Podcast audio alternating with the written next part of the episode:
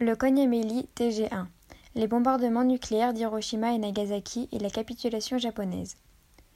Les bombardements atomiques d'Hiroshima et de Nagasaki est un bombardement stratégique américain qui ont eu lieu au Japon le 6 août et 9 août 1945.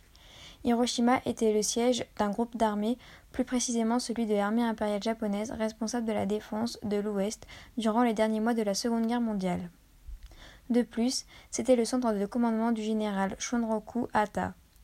Nagasaki fut choisi pour remplacer la cité de Kokura, puisque les conditions météorologiques n'ont pas permis à l'avion Enola Gay d'y déposer la bombe. La bombe atomique a gagné la guerre, la dissociation de l'atome, mais nous pouvons nous demander si elle servira à la paix. Pour cela, nous nous appuierons sur le contexte historique pour comprendre pourquoi les Américains en sont allés jusqu'à atomiser une population entière et ensuite nous analyserons un témoignage que nous comparerons au mien pour voir l'évolution et l'impact de cette guerre. En France, l'armistice est signé le 8 mai 1945 après six ans de conflit et près de 60 millions de morts. Cette date signifie la fin de la guerre et la victoire des Alliés sur l'Allemagne nazie. C'est l'heure de gloire. Des foules tout entières défilent dans les rues sous un soleil plus justifiable. Au cours des deux premières années du conflit, les États-Unis maintiennent leur neutralité officielle, mais le 11 mai 1941, suite à l'incident de l'USS Greer, le président Roosevelt déclara la guerre à l'Allemagne et l'Italie. En outre, les volontaires américains prirent part au conflit sino-japonais aux côtés des forces chinoises ce qui déboucha à la guerre du Pacifique. En juin 1944, les bombardements stratégiques ont détruit toutes les grandes villes japonaises. Le Japon refuse de se rendre. Le président Harry Truman prend alors une décision. Il veut effectuer la première attaque nucléaire de l'histoire, qui est selon lui la seule solution pour mettre un terme rapidement à cette guerre, en épargnant des centaines de milliers de combattants américains. Mais à travers cette opération, Truman entend également faire la démonstration de sa puissance militaire et expérimenter cette arme que les États-Unis étudient depuis trois ans secrètement. C'est le projet Manhattan, un projet scientifique considérable lancé par son prédécesseur Roosevelt et alerté par Albert Einstein de l'existence probable d'un programme nucléaire en Allemagne nazie. Trois jours après le bombardement d'Hiroshima, c'est la ville de Kokura qui est visée, mais les conditions météorologiques étant mauvaises, c'est à Nagasaki que la bombe nommée Fatman explose. Le 15 août, l'empereur Hirohito annonce la capitulation sans condition de son pays. Elle sera signée le 2 septembre et conduira au désarmement total et à l'occupation militaire du Japon. Après avoir écouté un témoignage de Robert Guillain, nous parlerons de son expérience personnelle puisqu'il se rendit à Hiroshima après l'explosion de la bombe atomique américaine. Et nous le comparerons au mien puisque j'ai visité Hiroshima en avril 2017. Robert Guillain est l'un des premiers journalistes à s'être rendu sur place pour faire un reportage. Il décrit la ville comme un désert, une vaste plaine entourée de collines, dans un décor lointain. Tout était réduit en cendres mais il ne restait cependant que de gros morceaux de pierre qui s'apparentaient à des murs.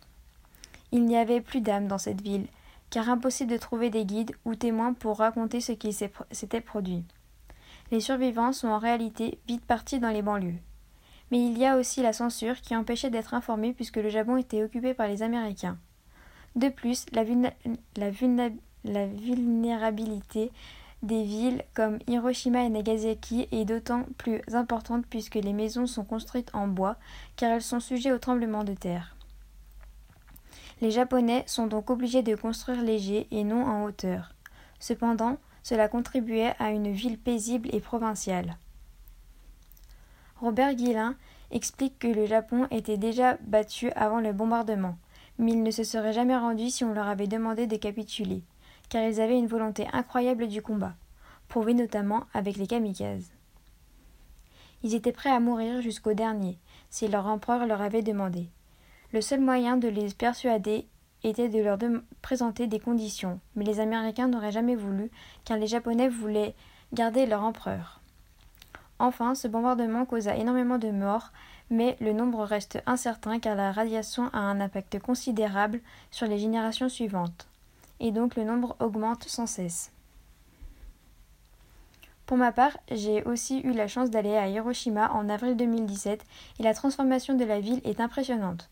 Robert Guillain explique dans son témoignage que le maire de l'époque avait une volonté de rebâtir une ville sur les lieux mêmes de la catastrophe. Il a nommé ensuite la ville de la paix. Pour moi, ce défi est réussi car de nombreux aménagements ont été mis en place comme la construction d'un musée, le mémorial de la paix d'Hiroshima, où nous pouvons retrouver une collection d'objets personnels récupérés après le désastre. Je me souviens tout particulièrement d'un vélo d'enfant complètement brûlé et rouillé, ou encore une montre cassée où on pouvait apercevoir l'heure, 8h15, l'heure du bombardement. Des, images choquantes de personnes brûlées et des témoignages poignants sont présents. Des personnes pleuraient à la sortie du musée, ce qui m'a beaucoup touchée. Il y a aussi un dôme qui est l'un des rares bâtiments à l'épicentre de l'explosion à être resté debout. Après la guerre, décision fut prise de le conserver en, l'état, ce qui prouve la volonté de raconter l'histoire. Hiroshima a construit un monument de la paix des enfants en hommage à Sadako Sasaki, une jeune fille qui développa en 1955 une leucémie. De plus, de nombreux symboles faisant référence à la guerre sont dissimulés dans la ville. Pour conclure, nous remarquons que le Japon a une volonté de maintenir la paix, notamment grâce aux exemples mentionnés auparavant. Cependant, en 2015, Shinzo Abe fait voter une nouvelle loi sécuritaire permettant à l'armée d'intervenir à l'étranger, ce qui met fin à la, tradition pacifiste mise en place après la Seconde Guerre mondiale. Nous pouvons donc nous demander pourquoi cet homme d'État a fait ce choix. Le Japon se sent-il menacé?